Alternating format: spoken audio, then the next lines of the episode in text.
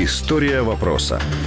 У кінці липня 2013 року Росія закрила свій ринок для продукції українських фабрик Рошен. У березні 14-го було призупинено діяльність фабрики Рошен у Липецьку. Будівлі компанії були блоковані силами місцевої поліції. Це сталося після того, як московський суд порушив кримінальну справу проти підприємств корпорації.